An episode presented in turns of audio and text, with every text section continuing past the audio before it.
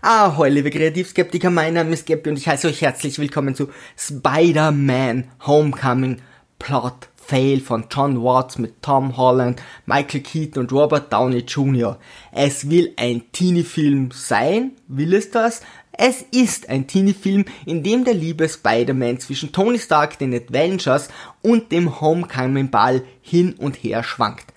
Peter Parker möchte im ersten Teil zeigen, dass er das Zeug zu einem Adventure hat, es gibt da so viel Auswahlmöglichkeiten an Superhelden, weshalb er sich unentwegt Tony Stark anbietet und dafür seine sozialen Kontakte fast vollständig vernachlässigt. Bis zum zweiten Teil hat er offensichtlich eine starke Persönlichkeitsveränderung durchgemacht, da er dort unentwegt versucht, Fury und seine Verantwortung aus dem Weg zu gehen, weil Mädchen plötzlich irgendwie interessant sind.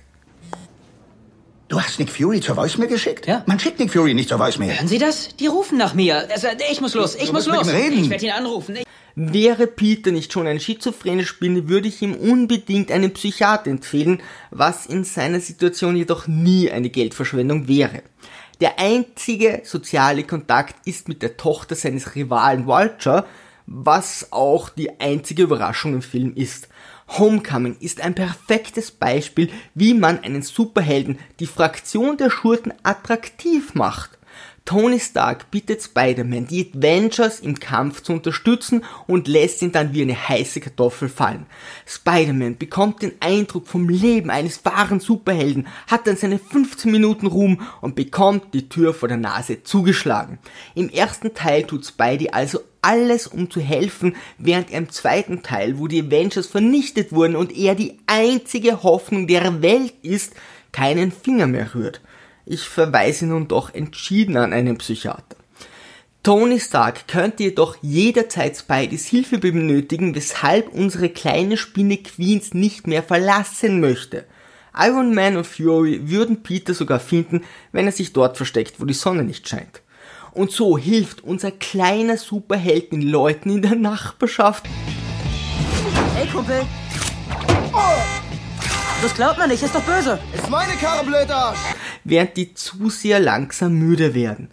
Zumindest hat er von Tony einen Suit bekommen, der weiterentwickelt ist als der Pyjama im zweiten Teil.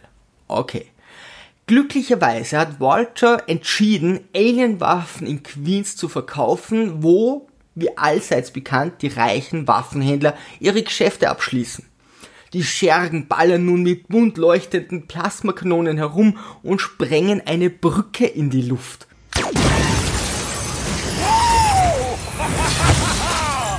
Also das Teil wurde aus dem recycelten Subaltron. Dieser Deal befindet sich auf der Top 10 Liste der dümmsten Verbrechergeschäfte ziemlich weit oben. Nur Spidey wird auf die Bösen aufmerksam und verfolgt sie, wobei er mit seinen Netzen und seiner Akrobatik halb Queens zerlegt. Da kommt doch Freude auf.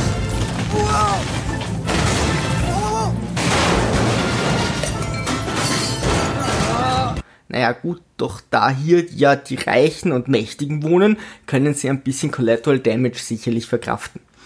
Natürlich findet ihn Iron Man umgehend und hilft ihm.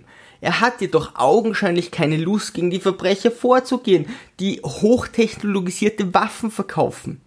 Warum sollte es ihn auch stören, wenn jemand Queens dem Erdboden gleich macht? Wieder ist Spidey allein und wieder könnte er leicht zu dem Bösen wechseln. Natürlich fühlt er sich nun verpflichtet, etwas zu unternehmen. Peter hackt Tonys Spider-Man-Suit und hat nun endlich Zugriff auf alle Funktionen.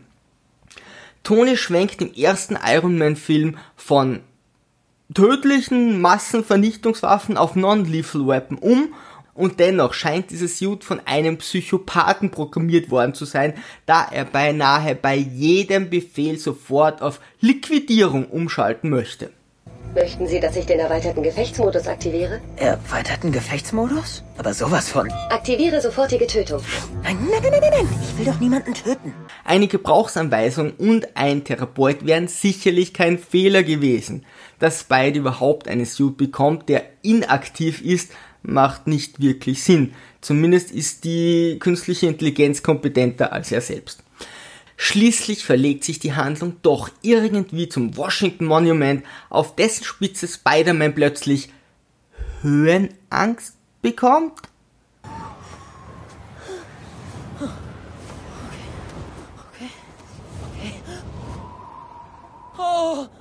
Dass er kurz vorher aus viel größerer Höhe von Vulture abgesprungen ist, wo sich sein Fallschirm nicht entfalten konnte, haben die Zuseher inzwischen vergessen? Und dass er kurz darauf beinahe den gesamten Aufzugsschacht des Monuments hinunterstürzt, aufschlägt und sich nichts dabei tut, scheint auch niemanden zu jucken.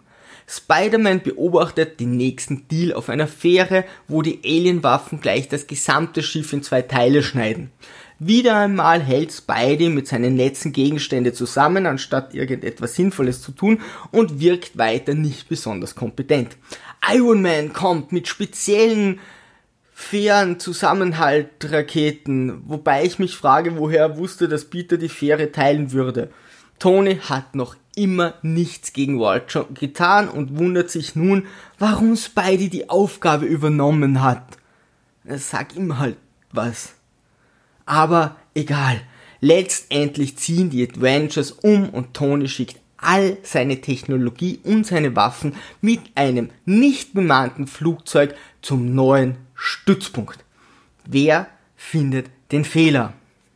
Bitte laut sagen. Für die anderen wiederhole ich noch einmal gerne. Niemand überwacht den Flug mit der fortgeschrittensten Erdtechnologie. Überraschenderweise hat Vulture daran Interesse und dringt ohne Probleme in das Flugzeug ein.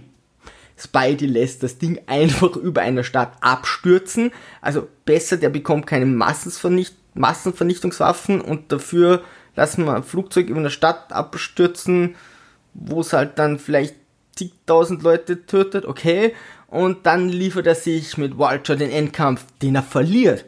Nur die Inkompetenz des Bösen lässt unseren Superhelden letztendlich siegen, was ein dramaturgischer Griff in die Porzellanschüssel darstellt. Geh nach Hause, Pete! Ich versuch sie zu retten! Tony gratuliert ihm zur Gefährdung von Millionen von Menschen und will ihn nun doch in die Adventures aufnehmen. Und ich gratuliere dem Drehbuchautor, der das Ding augenscheinlich an einem Montagnachmittag nach einem durchzechten Wochenende runtergetippt hat. Liebe Sturmtrotzer, segel immer straff halten und auf zum Horizont.